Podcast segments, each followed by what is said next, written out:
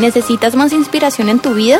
Conéctate con nosotros en las redes sociales con el nombre de IC Plenitud en Instagram, Facebook, Twitter y YouTube. Recibe notificaciones en vivo y mensajes de inspiración diarios y mantén informado de las últimas noticias.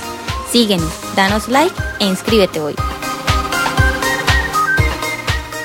Y en este mes hemos estado hablando de Jesús, que perfecto. Así que el tema que vamos a tratar hoy se titula Perfecto sumamente perfecto. Perfecto, sumamente perfecto. Ahora, ¿quién creen ustedes que es perfecto, sumamente perfecto? Aparte de su esposo, aparte de...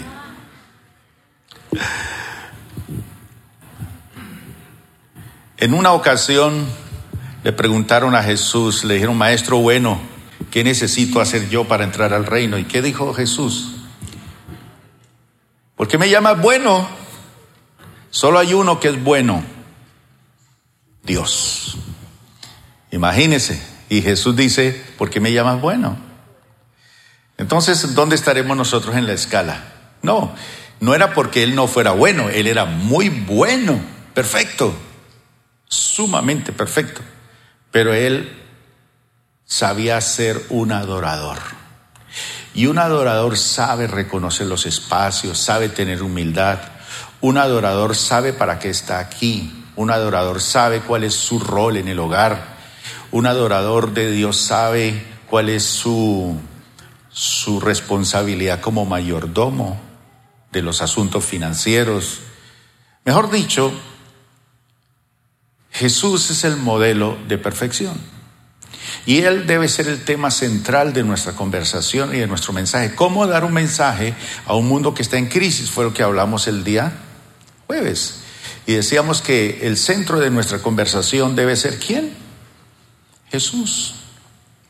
Es decir, que cuando nosotros vamos a conversar con un amigo, siempre tenemos que llegar a la conclusión de que la razón por la cual me encuentro con él es porque Jesús es importante que la persona lo conozca. Pero vamos a ver hoy cómo a través de la Biblia vamos a hacer un, un viaje histórico por las escrituras, más o menos por allá desde el año 1450 al 1500 antes de Cristo. Entonces vamos a meternos en el túnel del tiempo. ¿Quién de usted vio esa película alguna vez cuando era chiquito? El túnel del tiempo. A mí me encantaba. Se metía por el túnel y aparecía en una época de la vida pasada. Hay otros que les gusta es volver al futuro. ¿Sí o no? Como que se, se emociona uno con esto. Pero a mí me encantaba y si usted se pregunta, por ejemplo, ¿cuál cree que habría sido la mejor época para usted haber nacido? La Edad Media, por allá en la época de las cavernas, sacando su esposa allá de la cueva. No sé. Y ahora con tanta tecnología y tantas cosas que tenemos, pues uno dice, bueno, ¿cuál será la mejor época? Pero supongamos que usted entra en el túnel del tiempo y aparece por allá 1500 años antes de Cristo. Aló, aló. Sí. Entonces usted hace ese viaje y aparece 1500 años antes de Cristo. Entonces, ¿dónde nos ubicamos espacialmente? Nos ubicamos en la época en que hay un pueblo que está sometido a la esclavitud, a la humillación, al escarnio, al sufrimiento, en una nación, en un imperio extranjero, el imperio más poderoso de su tiempo, que fue el imperio egipcio. Entonces, bajo los egipcios estaban los israelitas en un sometimiento, en una humillación tan tenaz, hasta que Dios escuchó su clamor, su clamor. Porque a veces los políticos no escuchan el clamor del pueblo, pero Dios sí escucha el clamor del pueblo. Y cuando las naciones cumplen la medida de su pecado, Dios interviene. Pero a veces Dios permite que las naciones pasen por procesos duros y difíciles. ¿Por qué? Dios sabe cómo hace las cosas. Entonces, 1500 años antes de Cristo, esta nación es liberada por medio de milagros y señales, pero Dios usa un instrumento. ¿Quién fue ese instrumento? Moisés, un muchachito que llega a ser un hombre muy importante que vivió cuántos años? 120 años. Y fue un hombre usado tremendamente por Dios y Dios lo usó para sacar al pueblo de la esclavitud de Egipto. Entonces, cuando ellos salen por el desierto, van en una travesía que va a durar unos, unas pocas semanas. Pero por causa de su rebeldía y por causa de su terquedad, esos 40 días se convirtieron en 40 años. Y durante esos 40 años tuvieron que eh, dar vueltas y vueltas por el desierto hasta que entraran a la tierra prometida. Más o menos hasta que murieran aquellos que tenían esa mentalidad de esclavos, que nunca entendieron el propósito de Dios para sus vidas. Entonces se quedaron postrados en el desierto. A la larga, los que entraron a la tierra, a la bendición, fueron los que salieron siendo niños. Porque los niños son los que Dios usa para cambiar las cosas. Y resulta que durante esos 40 años en el desierto, recuerda que cuando Dios los sacó de Egipto, Moisés les dijo, deja ir a mi pueblo para qué? Para que me adore, para que me sirva. Entonces Dios iba a entrar en una relación personal con ese pueblo. Entonces Dios le dio una revelación impresionante a Moisés. Y le dijo que construyera un tabernáculo, una tienda, una carpa, con utensilios sagrados para adorar a Dios. Y ese lugar portátil tenía que ser porque ellos iban en una travesía por el desierto. Entonces Moisés, según lo que Dios le reveló, hizo todo de acuerdo al diseño de Dios para poder llevarlo, pero eran cosas muy primorosas. Recuerden que cuando los israelitas estaban en Egipto y salen, en la última experiencia, Dios hace algo impresionante y es que hace que los egipcios ofrenden a los israelitas. Entonces los vecinos egipcios le decían, usted de los que se va, se va de Venezuela, ¿dónde está mi hermano venezolano? se va de Venezuela. Entonces van a salir todos esos miles y miles de israelitas. Entonces los vecinos llamaban, le decían, mire, llévese esto. Le daban joyas, oro, plata, ropa, les dieron de todo con el fin de que fueran rápido, porque estaban muriendo los egipcios.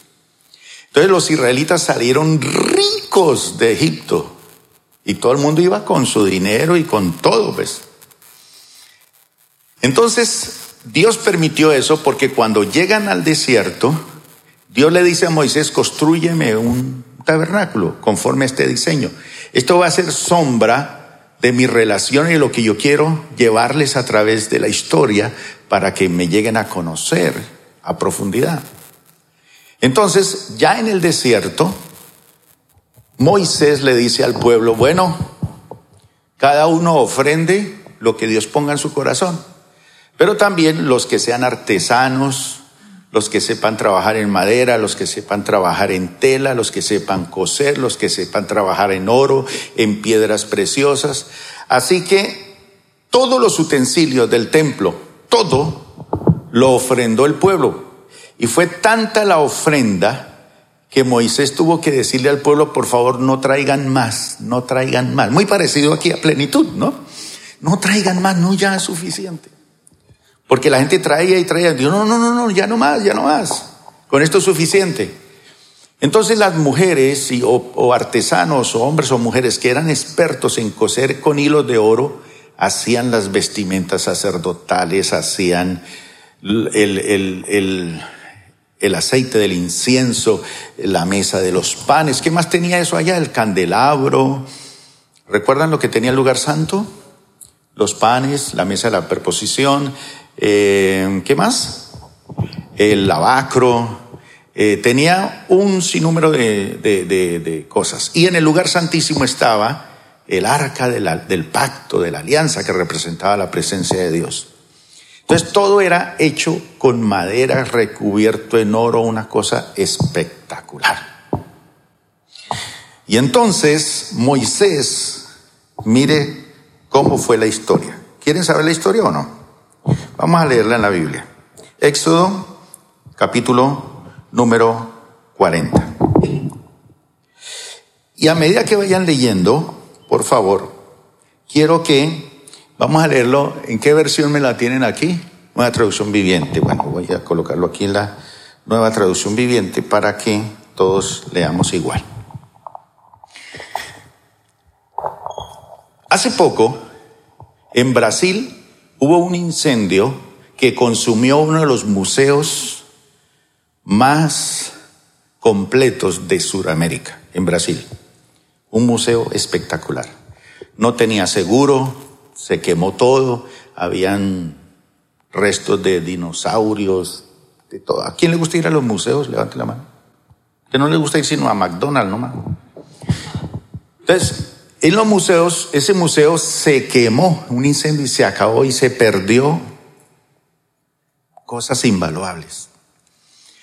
Entonces póngase usted a pensar, por ejemplo, mm, cosas valiosas en los museos están en, en, en, unas vitrinas, están en vitrinas, están en sitios muy protegidos porque no quieren que nadie, hay en algunos lugares que no permiten tomar fotografías por los rayos de luz, todas estas cuestiones son muy, muy guardadas porque son muy primorosas, muy, muy especiales. Pero ¿qué tiene usted en su casa que usted lo cuida y lo cuida y lo cuida y lo cuida y lo cuida? Que no permite que nadie le dañe eso. ¿Alguien tiene algo por allá? ¿Nadie? ¿Nadie tiene así? Bueno. Vamos a leer este pasaje y a medida que vamos leyendo, póngase a pensar en cada utensilio de lo que contenía este lugar de culto. Todo como era un lugar para reunirnos, para adorar a Dios, eso tenía, lo pensaron todo bien, Dios lo pensó todo bien y se lo transmitió a Moisés, y Moisés todo lo construyó de acuerdo al modelo que Dios le dio. Entonces todo tenía un cuidado y una, digamos, una sensibilidad a cada cosa. ¿Por qué? Porque ese era el sitio y eran los utensilios que se utilizaban para rendir alabanza al Señor. Y dice así, luego el Señor le dijo a Moisés, levanta el tabernáculo el primer día del nuevo año, coloca dentro del arca del pacto, adentro el arca del pacto, y cuelga la cortina interior para encerrar el arca dentro del lugar santísimo. Ese era el famoso velo. Luego manda traer la mesa y acomoda los utensilios sobre ella. Además, manda traer el candelabro e instala las lámparas. Ubica el altar de... ¿De qué era? Un altar de oro. ¿Para qué? Para el incienso, frente al arca del pacto. Después cuelga la cortina en la entrada del tabernáculo. Coloca el altar de las ofrendas quemadas delante de la entrada del tabernáculo. Pon el lavamanos entre el tabernáculo y el altar y llénalo de agua. Luego arma el atrio alrededor de la carpa y cuelga la cortina de la entrada al atrio. Toma el aceite de la unción y unge el tabernáculo junto con todo el mobiliario. Aparte de construirlo, hay que ungirlo. ¿A fin de qué? ¿Para qué se ungía? De consagrarlo. Es decir, yo consagro esto para esto y nada más que para esto. Entonces una, una copa para alguna cosa importantísima era solo para eso y no podían usar eso. Que alguien le diera, no, yo necesito eso para hacer pipí. No, nada de eso. No podía hacer nada de eso. Eso no era ni para comer, ni para jugar, ni para nada. Era exclusivamente diseñado para lo que había Dios mostrado. Unge el altar de las ofrendas quemadas y sus utensilios a fin de consagrarlos. Entonces el altar quedará completamente santo. O sea, santo.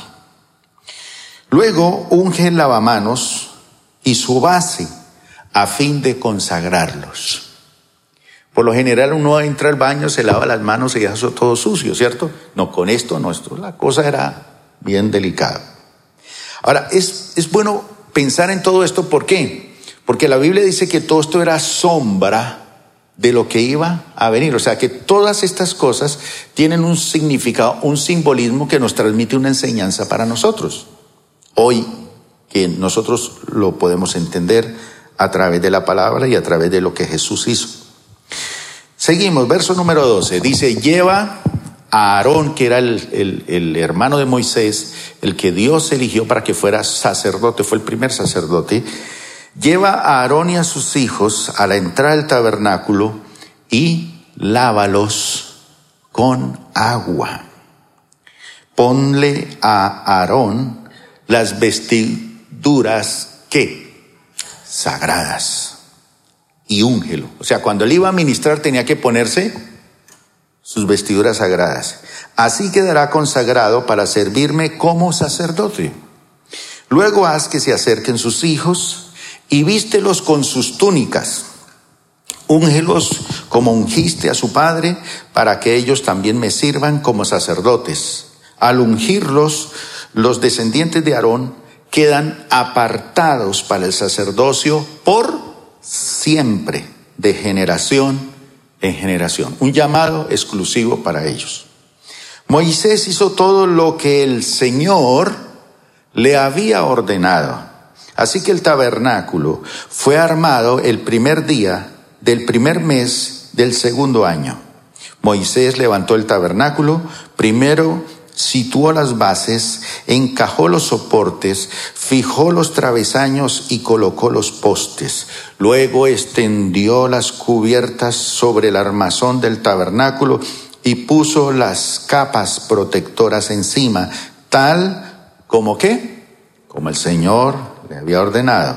Entonces tomó las tablas de piedra, grabadas con las condiciones del pacto, y las puso dentro del arca. Después sujetó el arca al arca las varas para transportarla. Haga de cuenta, este es el arca y unas varas por aquí, por aquí, porque todo tocaba cargarlo al hombro. El lugar de la expiación la colocó encima. Luego llevó el arca del pacto dentro del tabernáculo y colgó la cortina interior para protegerla de la vista, tal como el Señor le había ordenado. Después Moisés ubicó la mesa del tabernáculo en el lado norte del lugar santo, justo fuera de la cortina interior, y acomodó sobre la mesa el pan de la presencia delante del Señor, tal como el Señor que le había ordenado. Luego puso el candelabro en el tabernáculo en dirección opuesta a la mesa, en el lado sur del lugar santo, todo clave en su, en su sitio, ¿no? Entonces encendió las lámparas en la presencia del Señor, tal como el Señor le había ordenado. También puso en el tabernáculo el altar de oro para el incienso en el lugar santo delante de la cortina interior y quemó el incienso aromático sobre el altar tal como el Señor le había ordenado. Después colgó la cortina a la entrada del tabernáculo y ubicó el altar de las ofrendas quemadas acerca de la entrada del tabernáculo, cerca de la entrada del tabernáculo. Entonces presentó una ofrenda quemada y una ofrenda de grano sobre el altar, tal como el Señor le había ordenado. Luego Moisés instaló el lavamanos entre el tabernáculo y el altar y lo llenó de agua para que los sacerdotes pudieran lavarse. Moisés, Aarón y los hijos de Aarón sacaban agua del lavamanos para lavarse las manos y los pies. Se lavaban cada vez que se acercaban al altar o entraban al tabernáculo, tal como el Señor le había ordenado a Moisés. Después Moisés colgó las cortinas que daban forma al atrio que rodea el tabernáculo y el altar. Por último, levantó la cortina en la entrada del atrio. Así, por fin, terminó Moisés el trabajo. Fíjese que todo lo hace Moisés como el Señor se lo había ordenado y terminó el trabajo. Lo hizo. Esto es muy importante, de aquí podríamos enseñar muchas cosas. Las cosas hay que hacerlas como el Señor dice y hay que iniciar y hay que concluir. Ya, listo, y nos podríamos quedar, orar y ministrar y pasar aquí todos los irresponsables que comienzan y no terminan y todos salimos aquí regañados y nos vamos para la casa. Pero viene algo aquí que es muy importante. Y mientras yo estaba leyendo esos pasajes de la Biblia, hice este viaje alrededor de la Biblia, ¿sí? O sea, ustedes notan más o menos el estado espiritual del pastor con, las, con los sermones, ¿sí? El pastor esta semana como que comió pescado, comió algo sofisticado porque, o no, esta semana estaba deprimido, esta semana estaba bravo, está, de acuerdo al ambiente, ¿no? Que está el sacerdote, digámoslo así. Pero mientras yo leía estos pasajes, el Señor me llevó a hacer una, encadenar todo y dije, ve, interesante esto que voy a compartir esto con la iglesia el domingo. Y aquí viene un aspecto que es, después de todo esto, ya nos podríamos ir para la casa, pero me llamó mucho la atención a mí. Dice así, entonces, después de iniciar, después de terminar y después de hacer las cosas como el Señor quiere que uno las haga, entonces, ¿qué pasó? La nube, una nube cubrió el tabernáculo.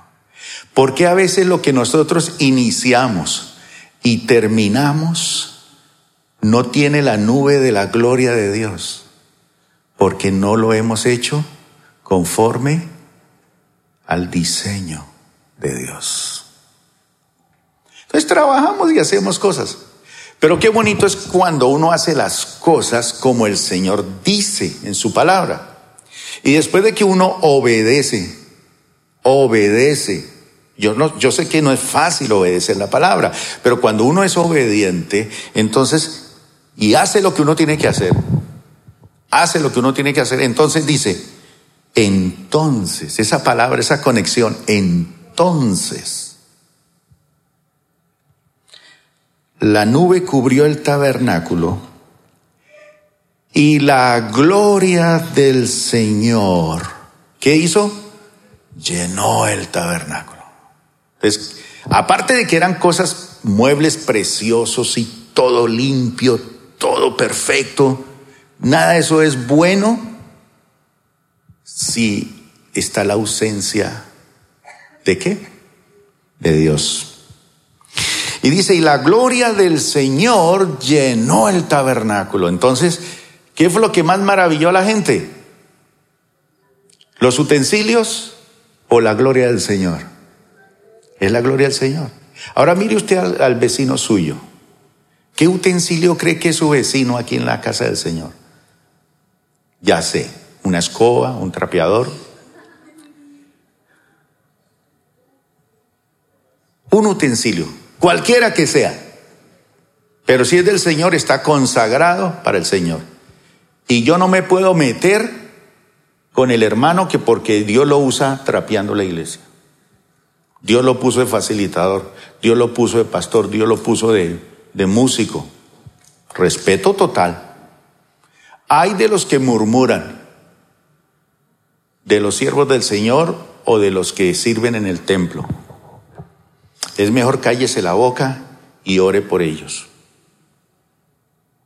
que si él está actuando mal, el Señor sabe cómo intervenir. Ahora, sigue diciendo, verso número 35. Moisés, el pastor, el profeta, el que va a predicar, el que va a hacer todo lo importante, dice, Moisés, ¿qué? No podía entrar en el tabernáculo porque la nube se había reposado, se había posado allí y la gloria del Señor llenaba el tabernáculo. El pastor no podía entrar porque la gloria de Dios estaba llenando todo. Pero aquí y en nuestros tiempos, ¿y dónde está el pastor? No hay culto si no está el pastor, no hay prédica. Y hacemos el culto y terminamos y no pasó nada. ¿Y entonces qué pasó? No, Moisés, los ministros no podían entrar a, rendir culto. ¿Por qué? Porque la gloria de Dios era tan tremenda en ese lugar que ni Moisés podía entrar. ¿Cómo le parece eso? Interesante, ¿verdad? Pero sigue diciendo así. Verso número 36. Cada vez que la nube se levantaba del tabernáculo, el pueblo de Israel se ponía en marcha y la seguía. Pero si la nube no se levantaba, ellos permanecían donde estaban hasta que la nube se levantaba. ¿Le dice algo así el Señor? Durante el día la nube del Señor quedaba en el aire sobre el tabernáculo para darle sombra. Y durante la noche resplandecía como fuego. No como fuego, resplandecía fuego dentro de ella. O sea, en el día aire acondicionado y en la noche, porque en el desierto hace mucho frío de noche, calefacción. De modo que toda la familia de Israel, toda la familia de Israel podía qué? Ver la nube. Eso mismo ocurrió durante todos sus viajes. Ya con esto uno podría decir, bueno, oiga, cosa curiosa, ¿no? Entonces más o menos 1500 años antes no, no es 1500 años antes de Cristo, no, es 1500 años más o menos, entre 1405, 1500. Antes de que Salomón construyera el famoso templo, una de las maravillas del mundo. Esa es la fecha exacta. Discúlpeme el error que les dije al principio. Ya quedamos allí. Ya se imaginan ustedes ese tabernáculo. Qué cosa tan emocionante. La gloria de Dios. Y luego iban y se instalaban en otro sitio porque iban por jornadas en el desierto. Fueron 40 años. Entonces se ubicaban aquí, se ubicaban aquí y todas las tribus alrededor y Dios les hablaba y Dios se manifestaba y Dios les traía palabra al pueblo. Fue una época tremenda. Era una casa del Señor para el pueblo era la casa portátil durante todo ese éxodo de 40 años. Era el centro de adoración y estaba en el centro del pueblo y todo el pueblo estaba alrededor del tabernáculo. Tres tribus para allá, tres para allá, tres para allá y tres para el sur, porque eran doce tribus de Israel.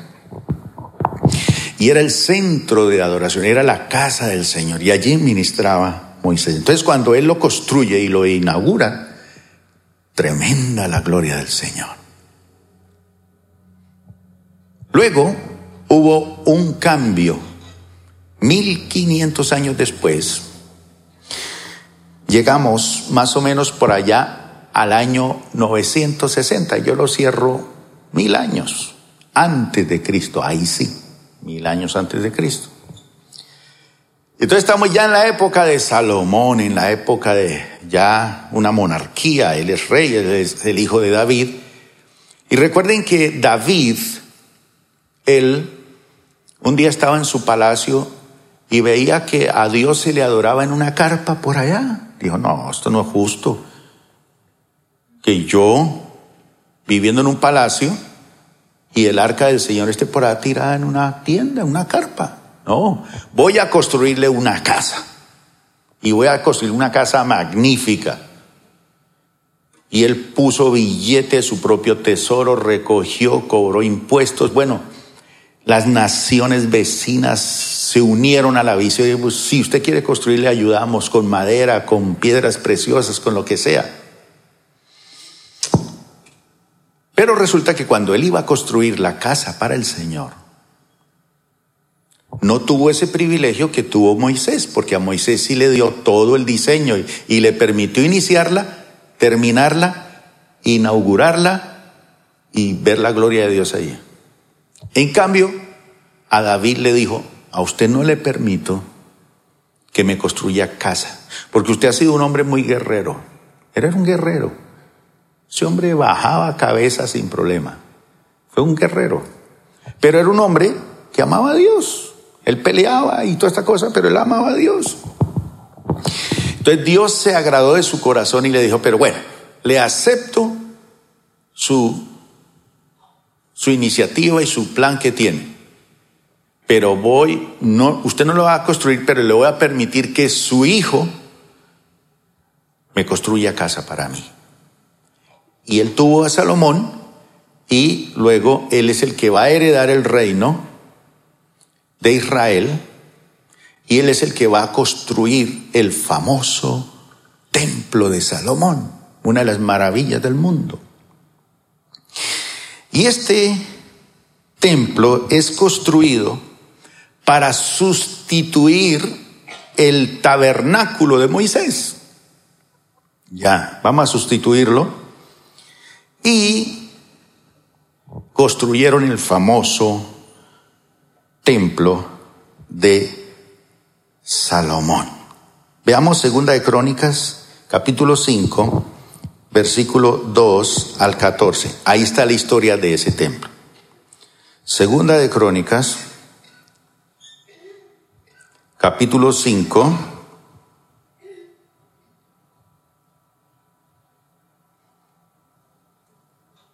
versículo que le dije, 12 al 14. 2, 12 al 14, sí, ahí está. Dice así, entonces, sí, ahí estamos, Salomón mandó llamar a los ancianos de Israel y a todos los jefes de las tribus, los líderes de las familias patriarcales de Israel, líderes importantes, para que fueran a Jerusalén. Ellos debían trasladar el arca del pacto del Señor desde su sitio a la ciudad de Dios, a la ciudad de David, también conocida como Sión. ¿Hasta dónde tenían que trasladar? Hasta el templo que ya lo había construido. Así que todos los hombres de Israel se reunieron ante el rey durante el festival de las enramadas. Era la fiesta de los tabernáculos. Otro día hablaremos de eso. Que se celebra anualmente a comienzos del otoño una vez que estaban presentes todos los ancianos de Israel, los levitas levantaron el arca. Los sacerdotes y los levitas trasladaron el arca junto con la carpa especial. Y todos los objetos sagrados que había en ella, delante del arca, el rey Salomón y toda la comunidad de Israel sacrificaron ovejas, cabras y ganado en tal cantidad que fue imposible llevar la cuenta. Ofrendas venteadas. Luego los sacerdotes llevaron el arca del pacto del Señor al santuario interior del templo, el lugar santísimo, y la colocaron bajo las alas de los querubines. Los querubines extendían sus alas por encima del arca y formaban una especie de cubierta sobre el arca y las varas para transportarla. Estas varas eran tan largas que los extremos podían verse desde el lugar santo, que está dentro del lugar santísimo, pero no desde afuera. Y allí permanecen hasta el día de hoy. Lo único que había dentro del arca eran las dos tablas de piedra que Moisés había colocado en ella en el monte Sinaí, donde el Señor hizo un pacto con los israelitas cuando partieron de Egipto, están recordando. Luego los sacerdotes salieron del lugar santo, todos los sacerdotes presentes se habían purificado, estuvieran o no de turno ese día, ese era un día de gala. Los levitas que eran músicos, Asaf, Emán, Jedutún y todos sus hijos y hermanos, vestidos con mantos de lino fino, estaban de pie en el lado oriental del altar y tocaban címbalos, liras y arpas. A ellos se les unieron 120 sacerdotes que tocaban trompetas. Los trompetistas y los cantores se unieron para alabar y dar gracias al Señor al son de trompetas. Los, trompetistas y los cantores se unieron para alabar y dar gracias al Señor al son de trompetas, címbalos y otros instrumentos. Elevaron sus voces y alabaron al Señor con las siguientes palabras, todos al tiempo. Él es bueno y su fiel amor perdura para siempre.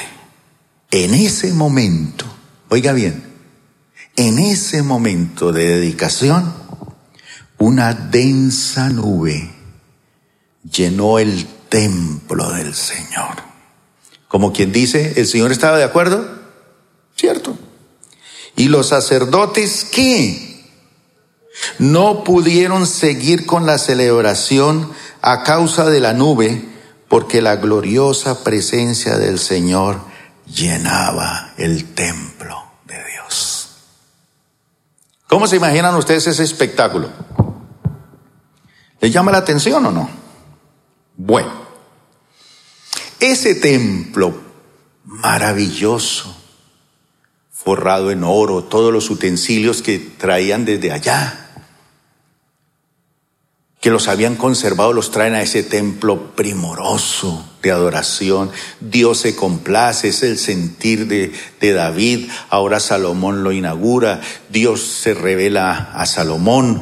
Mejor dicho, es una cosa espectacular. Los, los músicos, los sacerdotes, ese día de dedicación fue algo impresionante. Imagínese esa fiesta. Pero este templo que es construido para sustituir el tabernáculo de Moisés, llegó un hombre, un emperador de uno de los imperios poderosos de ese tiempo, en el año 586.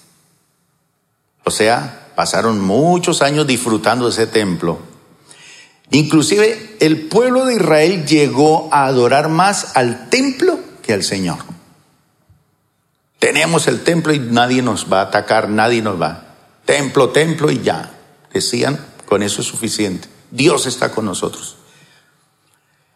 Pero como el pueblo de Israel se alejó de Dios, Dios levantó un imperio que es el imperio de Babilonia y a través de su rey Nabucodonosor vino en el año 586 y destruyó por completo ese templo.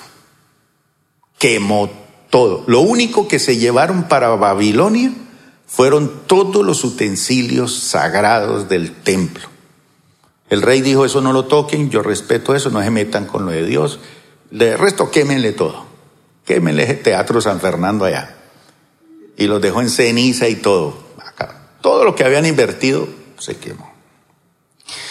Y el pueblo de Israel es llevado a Babilonia y durante 70 años estuvieron allá. Al cabo de 70 años, entonces Dios intervino y derrocó ese imperio y vino un imperio unido por dos naciones, los medos y los persas, quienes derrotaron al imperio babilónico. Un imperio que era casi imposible de derrotar. Estos habían construido los famosos muros de Babilonia, y los famosos jardines colgantes de Babilonia. ¿Han oído de eso? Eran una de las siete maravillas del mundo. Entonces la casa del rey estaba en el centro y estaba rodeada por una muralla donde siete caballos podían cabalgar por encima de esa muralla que protegía al, palacio del rey. Luego había agua por el alrededor. Luego seguía la ciudad. Y en la parte externa había otra muralla que era tan ancha que cabían doce caballos cabalgando por encima, ¿sí? En, en línea, así, del ancho. Era un muro y, el rey mandó enchapar todo ese muro. Los muros estaban enchapados de eh, láminas de, de, de, porcelana, una porcelana con unos colores. Entonces lo que pasaba era que la gente cuando se iba hacia Babilonia y estaba lejos a la distancia, el sol daba contra esos esas porcelanas de esos muros y eso brillaba y era la ciudad de oro, era la ciudad maravillosa, era la capital del imperio del mundo. Y una noche está el rey Belsasar. Está en una rumba de esas. Se pasó de copas. Y el tipo está en esa rumba y en el palacio manda a traer la reina, manda a traer todas las princesas, los reyes del mundo, porque era el dueño del mundo. Y entonces le dio una idea. Dijo, tráigame todos los vasos sagrados de esos que trajeron de allá de Israel, que mi padre trajo. Y mandó servir vino y se embriagaron con los vasos sagrados que había separado Dios para eso. Entonces se emborracharon todos los reyes. Y esa noche apareció una mano escribiendo en la pared. Una mano escribiendo. Imagina ustedes acá viendo una mano escribiendo acá. Salen corriendo todos. Pues dice la Biblia que Belsasar no cesaba de golpear sus rodillas del miedo cuando vio el emperador, el dueño del mundo, temblando como un niño. Viendo esa mano, pues cualquiera, cualquiera. Muchos vemos la mano de nuestra esposa acercándose y ya uno tiembla. Ahora ver la mano, una mano allí escribiendo, y va escribiendo unas letras en la pared, mené, mené, tucal creo que es, uparsin, tequel uparsin, que dice, y él mandó a los sabios que le dijeran que nadie sabía. Llamaron a, a Daniel y Daniel le dijo, no, está sencillo eso. Pesado has sido en la balanza, oh rey, y has sido hallado falto. Por lo tanto, hoy mismo tu imperio caerá. Y esa noche, coincidencialmente, en los tiempos de Dios, por las cloacas de la ciudad se metieron los ejércitos enemigos. Ellos tuvieron que nadar en medio del excremento de los babilonios, por las cloacas. O sea, nadando físicamente, por las alcantarillas y entraron, abrieron puertas y chao amigos, se acabó. Entonces, el rey persa, los medos y los persas, que eran dos potencias que se unieron, derrocan y luego sube Ciro. Y Ciro ordena a todo el mundo, váyase, regresen a su país. Y a los israelitas les dijo, los que quieran irse, váyanse. Y les dio recursos y todo, y vayan y reconstruyan ese templo. Eso que quemó mi papá, por favor, mi papá no, mi, el antiguo emperador, vayan y vuélvanlo. Entonces, mandó un gobernador que se llamaba Zorobabel para que fuera. Esa es la época de Esdras, la época de Nehemías, la época del rey de la reina Esther.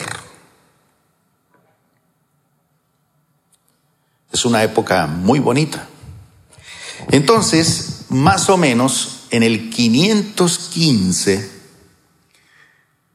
los judíos que regresan, regresan a reconstruir el templo Y ya entendemos la historia de Nehemías, de Edras, que motivaban, luego profetas que dijeron, bueno, y resulta que esto tuvo dos etapas. La primera etapa, llegan y establecen los cimientos del templo, sacan todos esos carbones encendidos, todo eso está acabado, limpian y vuelven y hacen los fundamentos del templo. Pero ahí se quedó eso estancado, porque ya había mucha oposición, peligraba la vida, eh, no habían ofrendas, se estancó la cosa, se estancó la cosa.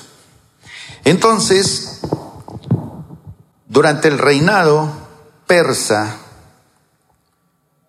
Darío y Ciro dieron esa orden y la historia dice que 142.360, ahí está registrado en los escritos antiguos, 142.360 regresaron del exilio. Pero eran muchos más, los otros ya tenían su negocio ya para qué voy a volver allá a esa tierra que está quemada, está acabado. Yo no voy a volver allá. Pero 142.360 dijeron, sí, yo vuelvo. Y vamos a reconstruir. Si usted quiere ver lo que pasó en esa época cuando volvieron a construir el templo, a reconstruirlo, es el famoso templo de Zorobabel, que es llamado así, porque fue el gobernador que guió todo eso bajo. Ahí estuvo Nehemías, estuvo Esdras, estuvieron todos estos hombres de Dios. Y resulta que cuando ya dedicaron el templo, Ustedes pueden leer el Salmo 116 al Salmo 118 en la casa para que vean el júbilo y la, alegría de los israelitas. Leyendo sus salmos se, entona usted con, con el ambiente espiritual, donde mencionan ese hecho de consagración al nuevo templo. ¿Se acuerdan? ¿Han oído por ahí? La gloria postrera de esta casa será mayor que la primera. ¿Por qué? Porque la gente decía, no, eso ya no volvemos a construir una cosa así como Salomón, la gloria de Dios. Entonces, vamos a leer Esdras 3, del 1 al 13, donde aparece la historia de este nuevo templo. Esdras, ¿qué les dije? 3, del 1 al 13. A comienzos del otoño, cuando los israelitas ya se habían establecido en sus ciudades, todo el pueblo se reunió en Jerusalén con un mismo propósito. Entonces, Yeshua, hijo de Jeosadac, se unió a sus hermanos sacerdotes y a Zorobabel, hijo de Salatiel, con su familia, ¿para qué? Para reconstruir el altar del Dios de Israel. Querían sacrificar ofrendas quemadas sobre el altar según las instrucciones de la ley de Moisés, hombre de Dios. A pesar de que tenían miedo de los lugareños, reconstruyeron el altar en su sitio original. Luego, cada mañana y cada tarde, comenzaron a sacrificar ofrendas quemadas al Señor sobre el altar celebraron el festival de las enramadas como está establecido en la ley y sacrificaron la cantidad específica de ofrendas quemadas por cada día del festival. También ofrecieron las ofrendas quemadas habituales y ofrendas requeridas para las celebraciones de luna nueva y los festivales anuales, tal como lo había establecido el Señor. La gente también entregó ofrendas voluntarias al Señor. Quince días antes de que comenzara el festival de las enramadas, los sacerdotes empezaron a sacrificar ofrendas quemadas al Señor. Esto ocurrió aún antes de que comenzaran a echar qué? Los cimientos del templo del Señor. Luego el pueblo contrató albañiles y carpinteros y compró troncos de cedro de los habitantes de Tiro y Sidón, a quienes les pagaron con alimentos, vino y aceite de oliva. Transportaron troncos desde las montañas del Líbano hasta Jope, haciéndolos flotar a lo largo de la costa del mar Mediterráneo, ya que el rey Ciro había dado permiso para hacerlo. La construcción del templo de Dios comenzó a mediados de la primavera, en el segundo año después de la llegada a Jerusalén. Esa es la fecha más o menos donde uno se da cuenta los años. La fuerza laboral estaba formada por todos los que habían regresado del destierro, entre ellos Zorobabel, hijo de Salatiel, Yeshua, hijo de Jeosadac o Jeosadac, junto con sus hermanos sacerdotes y todos los levitas. Pusieron al frente de la reconstrucción del templo del Señor a los levitas mayores de 20 años de edad. Yeshua y sus hijos y parientes juntos, junto con Cadmiel y sus hijos, todos descendientes de Jodavías, supervisaron a los que trabajaban en el templo de Dios. Para esta tarea contaron con la colaboración de los levitas de la familia de Genadá. Todo era como muy exclusivo, ¿no? Cuando los constructores terminaron los cimientos del templo del Señor, los sacerdotes se pusieron sus mantos y tomaron su lugar para tocar sus trompetas. Luego los levitas, descendientes de Asaf, hicieron sonar címbalos para alabar al Señor, tal como lo había establecido el rey David. Con alabanza y agradecimiento entonaron el siguiente canto al Señor todos. Él es tan bueno, su fiel amor por Israel permanece por siempre. La misma canción que habían cantado con Salomón, ¿se acuerda?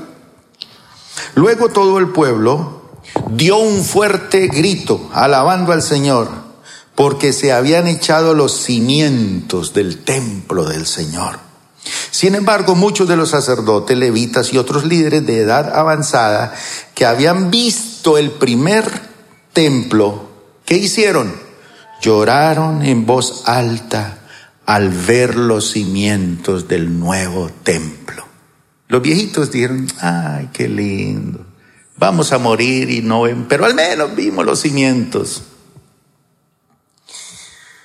Los demás, en cambio, gritaban de qué? De alegría. Y los gritos de alegría se mezclaron con el llanto y produjeron un clamor que podía oírse a gran distancia Dice que era tanta la emoción por ver los cimientos del templo que la Biblia en otras versiones dice que la tierra tembló a la vibración de todo el grito y el lloro y la alegría a lo lejos. Pero yo les decía que esto tuvo como dos etapas. Esta es la etapa donde establecen los cimientos. Pero resulta que después de que establecieron los cimientos, como que la cosa se paralizó. No es fácil levantar un templo. A los que están aquí desde el principio. Sofi, ¿cuánto nos costó? Aquí gente pedaleaba y decía, ese pastor sí que pide plata. Pues claro, imagínese, tocaba pagar esto. Y algunos se fueron para otra iglesia, que porque allá no pedían. Y después ellos consiguieron allá un terreno para construir su templo y ahora los agarró el pastor también. Y lo que no dieron acá le tocó darlo allá. Entonces viene otro pasaje que está en Ageo, capítulo 1, verso 1 al 11. Ageo. Hoy, hoy estamos haciendo un, un Ageo capítulo 1, del 1 al 11. Dice que el 29 de agosto del segundo año del reinado del rey Darío, el Señor dio un mensaje por medio del profeta Ageo. ¿A quién? A Zorobabel, hijo de Salatiel, gobernador de Judá, y a Jesúa o a Yeshua, hijo de Jehosadá, el sumo sacerdote. Esto es lo que dice el Señor de los ejércitos celestiales. El pueblo alega. ¿Qué alegaba el pueblo? Díganlo todos al tiempo. No ha llegado el momento. Eso pasaba aquí cuando pedíamos ofrenda. Ah, todavía no es tiempo, esperemos. ¿Qué decía el pueblo? ¿Todos al tiempo?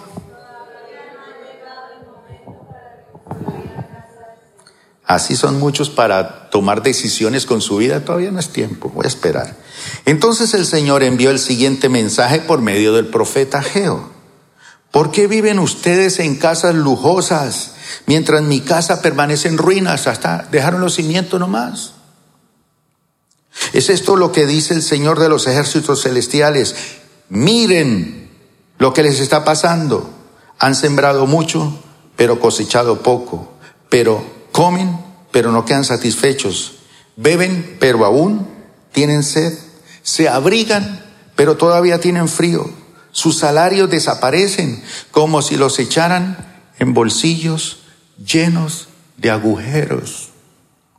Esto es lo que dice el Señor de los ejércitos celestiales. Miren lo que les está pasando. Vayan ahora a los montes, traigan madera, reconstruyan mi casa, entonces me complaceré en ella y me sentiré honrado, dice el Señor. Esperaban cosechas abundantes, pero ¿qué? Fueron pobres. Y cuando trajeron la cosecha a su casa, yo la hice desaparecer de un soplo. ¿Por qué? Porque mi casa está en ruinas, dice el Señor de los ejércitos celestiales. Y mientras ustedes se ocupan de construir sus elegantes casas, es por causa de ustedes que los cielos retienen el rocío y la tierra no produce cosechas. Yo mandé la sequía sobre sus campos y colinas. Una sequía que destruirá el grano, el vino nuevo, el aceite de oliva y las demás cosechas. Una sequía que hará que ustedes y sus animales pasen qué? Hambre y arruinará todo aquello por lo que tanto han trabajado. Entonces el mensaje de Ageo era fácil. ¿Cómo cree que, la iglesia quedó? ¿Contenta con Ageo? No. Él les dijo, eso es justo que ustedes vivan en esos palacios y miren la casa del Señor, pero es que ustedes están tirando hambre, están mal, están en la olla. Juanca, ahí está. Usted me pregunta acá rato, ¿y qué hermano? ¿Ya están diezmando en esa iglesia o no? Y él tiene una historia muy bonita de su vida, algún día la oiremos. Pero dice aquí, hambre, ruina por lo que ustedes han trabajado, porque ustedes se han olvidado de la casa del Señor. Aquí hemos sacado el jugo en esto, unos sufriendo y otros dando, y otros ahí de paseo, pero Gracias a Dios por los que han sembrado en esta casa. Usted y yo nos morimos, pero aquí va a quedar un lugar de predicación para la palabra de Dios. A lo mejor sus hijos van a estar aquí de pastores, sus nietos, sus bisnietos, pero esta es tierra ya separada para el Señor. Y los que tuvieron el privilegio de sembrar ya recibieron la bendición. Y los que han sembrado han recibido la bendición. Y el que no ha querido, pues se perdió la bendición, porque el desafío de Dios es para el que quiera ser bendecido. Pero sigue. Entonces Zorobabel, hijo de Salatiel, y Yeshua, hijo de Jehosadak, el sumo sacerdote, y todo el remanente del pueblo de Israel, comenzaron a obedecer el mensaje del Señor su Dios. Cuando oyeron las palabras del profeta Geo, a quien el Señor su Dios había enviado, el pueblo temió al Señor y luego Ageo, el mensajero del Señor, dijo al pueblo el siguiente mensaje del Señor. ¿Qué les dijo? Yo estoy con ustedes, dice el Señor.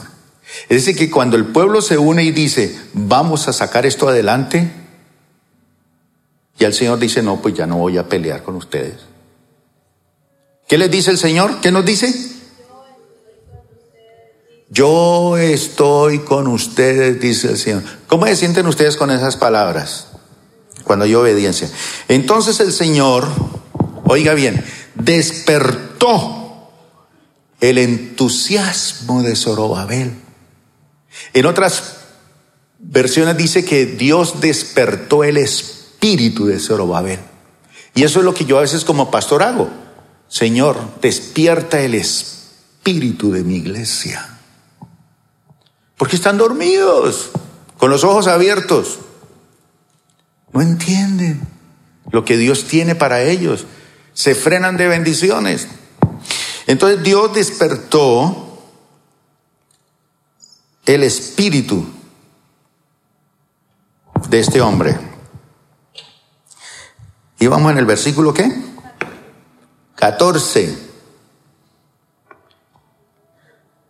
Entonces el Señor despertó el entusiasmo de Zorobabel, hijo de Salatiel, gobernador de Judá, y de Yeshua, hijo de Jehosadak, el sumo sacerdote, y de todo el remanente del pueblo de Dios. Comenzaron a trabajar en la casa de su Dios, en el Señor de los ejércitos celestiales, el 21 de septiembre, el segundo año del reinado del rey Darío. Como que se despertaron y empezaron otra vez.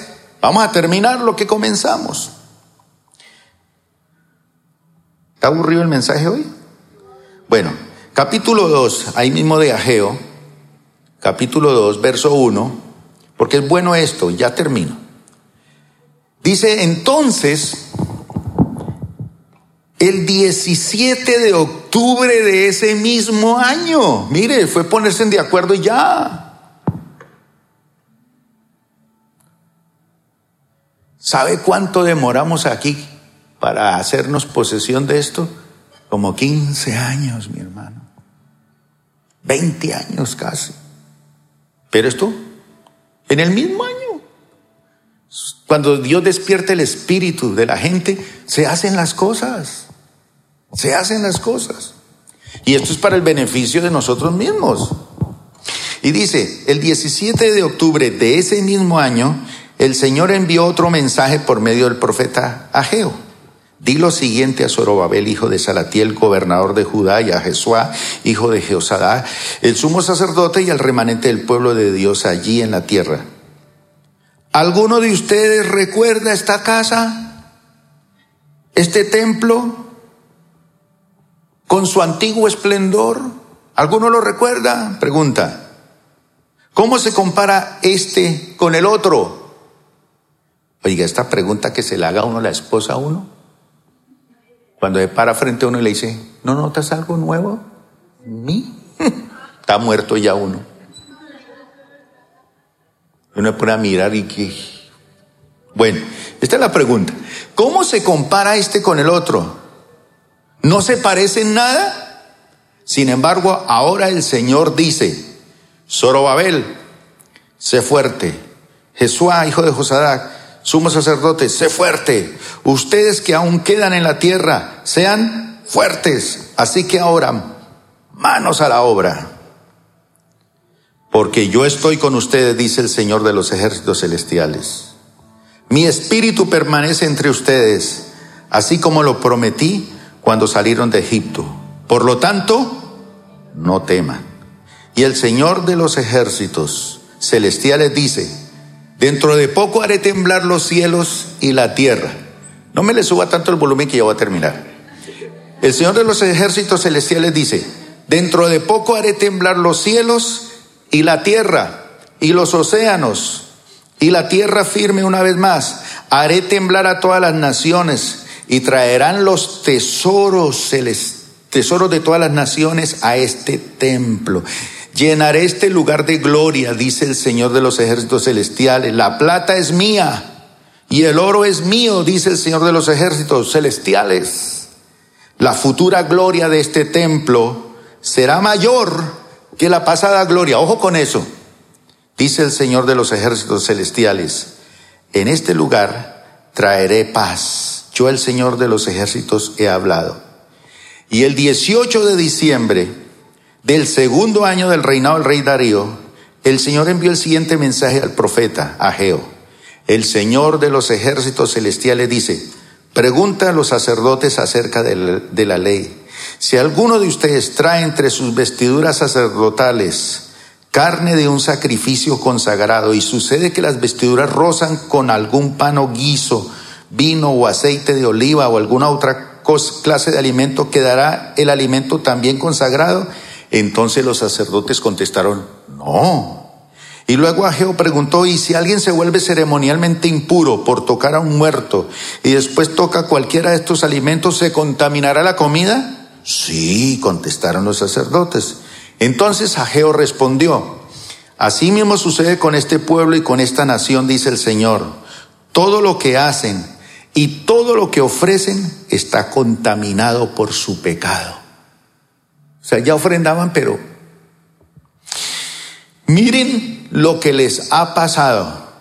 lo que les pasa antes de que comenzaran a edificar los cimientos del templo del Señor. Cuando esperaban 20 medidas de grano, cosechaban cuántas? Solo 10. Cuando esperaban sacar 50 litros del lagar, encontraban solo 20. Yo envié plaga, moho y granizo para destruir todo aquello por lo que hicieron tanto esfuerzo para producir. Aún así rehusaban regresar a mí, dice el Señor. Consideren este día, el 18 de diciembre, cuando los cimientos del templo del Señor fueron establecidos, considérenlo bien. Ahora les doy una promesa. Cuando la semilla aún esté en el granero, todavía no han cosechado su grano, ni las vides, ni las higueras, ni los granados, ni los olivos han dado sus frutos. Sin embargo, de hoy en adelante, yo los bendeciré. Y en ese mismo día, 18 de diciembre, el Señor envió este segundo mensaje a Geo. Dile a Zorobabel, gobernador de Judá, yo estoy a punto de hacer temblar los cielos y la tierra. Derrocaré tronos reales y destruiré el poder de los reinos de las naciones. Volcaré sus carros de guerra. Los caballos caerán y los jinetes se matarán unos a otros. Pero cuando esto suceda, dice el Señor de los ejércitos, te honraré, Zorobabel, hijo de Saratiel, mi siervo. Te haré como el anillo con mi sello oficial, dice el Señor, porque te he escogido yo, el Señor de los ejércitos celestiales. Y en la casa ustedes pueden terminar leyendo este libro y el que sigue. Pero hay una cosa curiosa. Cuando dedican ese lugar a Dios, terminado, en el siguiente capítulo está toda la parte de la culminación. Todos celebraron, todos participaron, pero hay una cosa que no aparece allí. ¿Qué se imaginan? La nube. No está ni la nube ni la gloria. ¿Por qué? La próxima semana lo sabremos. Pongámonos de pie, mis hermanos. ¿Sabe por qué?